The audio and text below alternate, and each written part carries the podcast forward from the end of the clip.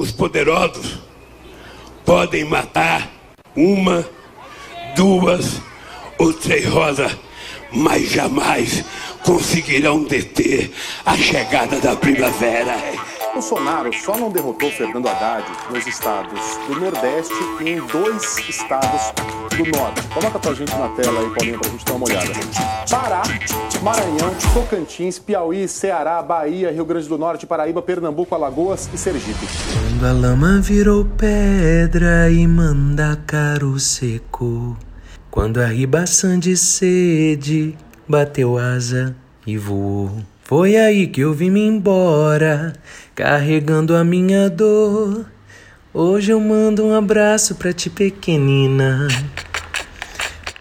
Paraíba masculina, mulher macho, sim, senhor. Sou fio das matas, cantor da mão grossa. Trabalho na roça de inverno e de estio. A minha chupana é tapada de barro, só fumo cigarro de paia de milho. Sou poeta das brenhas, não faço papé. De algum menestré ou errante cantor, que vive vagando com sua viola, cantando patiola a pecura de amor. Não tenho sabença, por nunca estudei. Apenas eu sei o meu nome assinar. Meu pai, coitadinho, vivia sem cobre e o fio do pobre não pode estudar. Meu verso rasteiro, singelo e sem graça, não entra na praça, no rico salão. Meu verso só entra no campo da roça e do iseito, e às vezes, recordando feliz mocidade, canto uma saudade que mora em meu peito.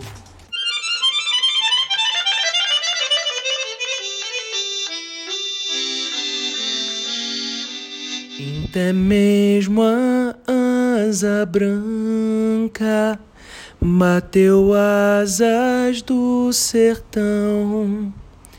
Então se eu disse adeus, Rosinha, guarda contigo meu coração. Ô oh, bichinho.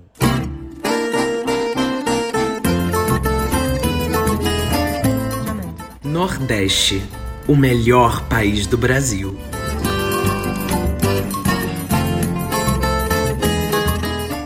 Olá, eu sou o GG e tá começando mais um Kill Bicha. E esse é um Kill Bicha apaixonado porque é sobre um lugar de resistência, de cultura, de beleza e onde o Brasil ainda é de verdade. Ontem foi o dia do nordestino e eu tinha que falar do Nordeste. Eu amo esse lugar todinho. De Porto Seguro aos Lençóis Maranhenses, de Jericoacoara a Maragogi, da Praia dos Carneiros ao Pelourim, de Maceió a Fortaleza, de Porto de Galinhas à Costa do Sauípe, do Sertão ao Litoral. Já fui de avião, de carro, de ônibus, de barco e de quadriciclo. Já fui pelo céu, pelas dunas e pelo fundo do mar. Fui por mim mesmo e por Central do Brasil, por Bacurau, por Tatuagem, por Aquários, do Alto da Compadecida até o Agreste de Tieta. Vi Dona Flor, eu, tu, eles e seus dois maridos, Gabriela, Cravo, Canela, Deus e o Diabo na Terra do Sol, de um abril despedaçado a vidas secas. Vi um baile perfumado e uma lavoura arcaica. Como eu te amo, Nordeste. Como eu te respeito. E hoje peço a bênção ao Padim Padiciço, peço a Go, a Logum Ede e Oiá, a todos os santos, a todos os orixás, para falar dessa terra mágica, mística e que estudou história, né? Nossa história, aquela da qual temos registro, começou lá com a invasão. Vice? Oxi, oxente, pronto. Meu chado carioca é malemolente porque eu me derrito todo por esse sotaque cantado de lá. Ai, ai. Se fosse um gangue eu te juntava, se fosse um pombinho eu criava, se fosse de aço eu torava.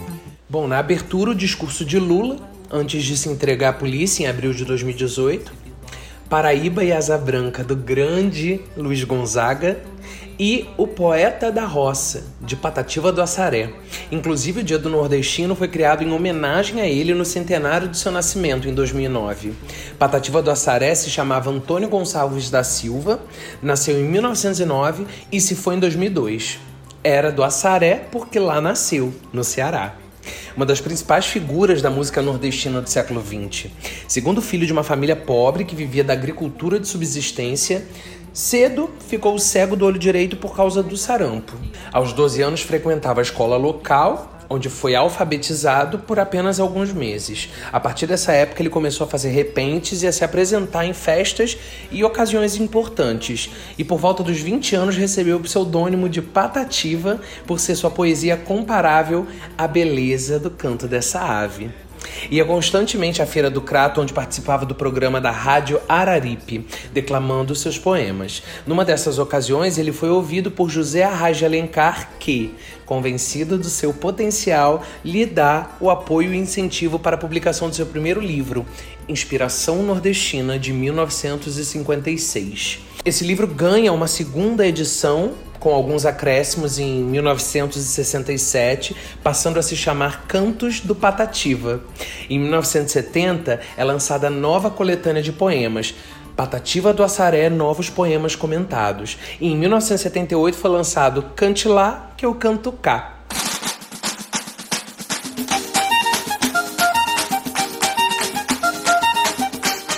Os outros dois livros, Espinho e Fulô e Aqui Tem Coisa foram lançados respectivamente nos anos de 1988 e 1994. Seu trabalho se distingue pela marcante característica da oralidade. Seus poemas eram feitos e guardados na memória para depois serem recitados. Daí o impressionante poder de memória de Patativa. Ele era capaz de recitar qualquer um dos seus poemas, mesmo após os 90 anos de idade.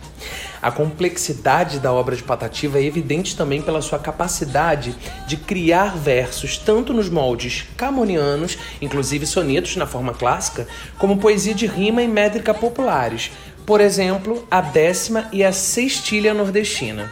Ele próprio diferenciava seus versos feitos em linguagem culta daqueles em linguagem do dia a dia, denominada por ele de poesia matuta.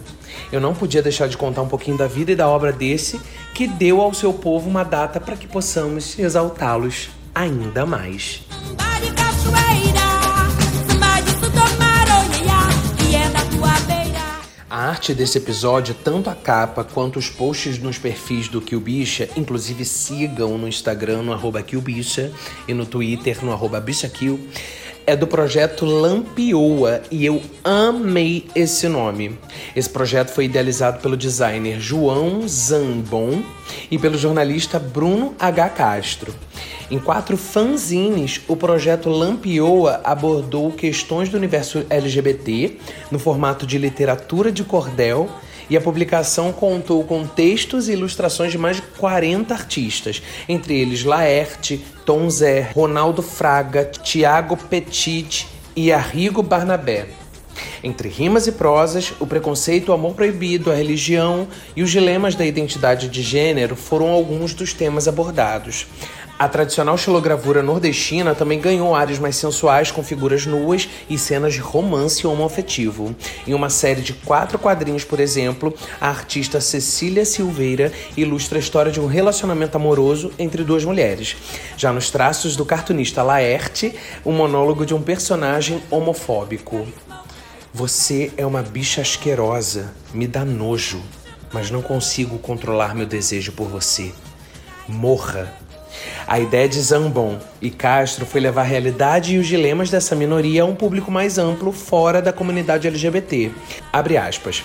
Queríamos abrir um novo meio de comunicação sobre a causa para expandir a discussão para outros espaços e públicos, e foi justamente por isso que unimos o cordel com a fanzine e o universo LGBT.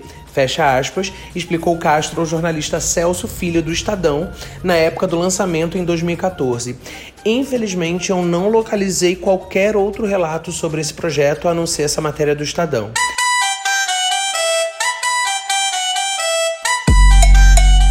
Esse projeto foi contemplado em um edital do Programa de Ação Cultural do Governo do Estado de São Paulo. Inicialmente foram impressos 4 mil exemplares, mas eles planejavam imprimir mais. Seriam distribuídos gratuitamente e também estariam disponíveis para download no site oficial. Eu fui atrás do site oficial e infelizmente ele não existe mais. Então, se alguém conhecer esses artistas, esse trabalho, por favor, me fala lá nas redes sociais que eu preciso dizer o quanto foi importante encontrar essa referência de cordel LGBT que é mais. Aliás, a literatura de cordel também é conhecida no Brasil como folheto, literatura popular em verso ou simplesmente cordel. É um gênero literário popular, escrito frequentemente na forma rimada, originado em relatos orais e depois impressos em folhetos remonta ao século XVI, quando o Renascimento popularizou a impressão de relatos orais e se mantém uma forma literária popular no Brasil. O nome tem origem na forma como tradicionalmente os folhetos eram expostos para venda, pendurados em cordas, cordéis ou barbantes em Portugal. Aqui no Nordeste o nome foi herdado, mas a tradição do barbante não pegou. O folheto brasileiro pode ou não estar exposto em barbantes. Alguns poemas são ilustrados com estilogravuras, também usadas nas capas. As estrofes mais comuns são as de 10, 8 ou 6 versos. Os autores, ou cordelistas, recitam esses versos de forma melodiosa e cadenciada, acompanhados de viola, como também fazem leituras ou declamações muito empolgadas e animadas para conquistar os possíveis compradores. Mais uma expressão genuinamente nordestina que é tão Brasil, é tão a nossa cara e é tão incrível.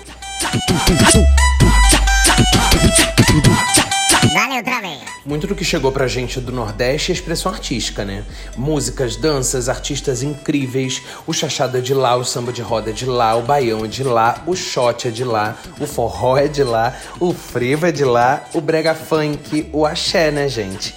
Aliás, tem um documentário na Netflix que conta a história do axé, desde quando o termo axé music era uma piada, até ele provar que veio para ficar tornando piada quem o subestimou. Vale a pena assistir, que é muito bom. E as comidas, meu Deus! Tapioca, carajé, vatapá, moqueca, buchada de bode, baião de dois, fritada de siri, paçoca de carne, caruru, carne de sol com queijo coalho, sarapatel. Eu realmente como tudo isso, inclusive como tudo junto, se deixar.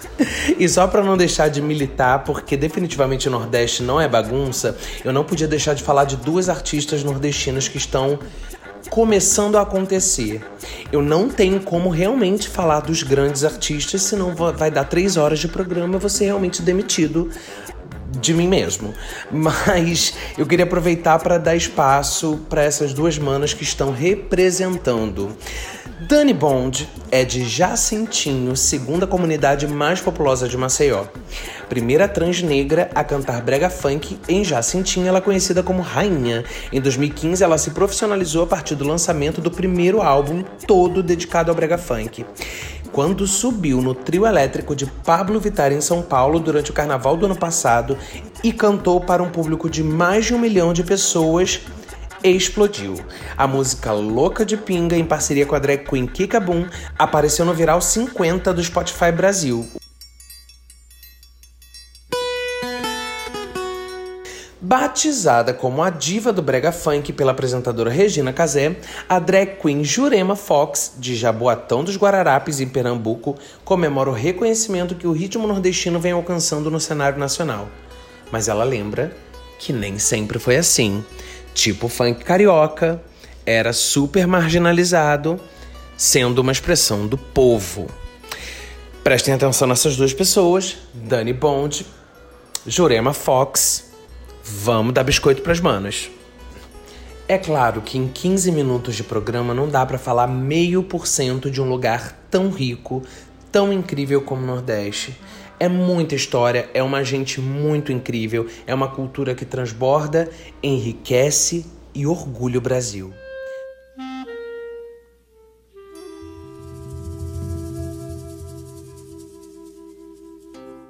O que o bicho ia entrar hoje em pautas mais políticas, porque vem eleições municipais aí e precisamos conhecer e entender as pautas LGBTQ+, de muitos dos candidatos mas eu não lembrava que 8 de outubro era o dia do nordestino e como o Nordeste tem salvado o Brasil de uma completa vergonha no que diz respeito ao conhecimento em história, à consciência política, à consciência de classe, além do fato de eu ser realmente apaixonado por tudo no Nordeste, eu não podia deixar passar batida essa data e deixar de deixar aqui no o bicha um registro da minha profunda admiração por vocês nordestinos.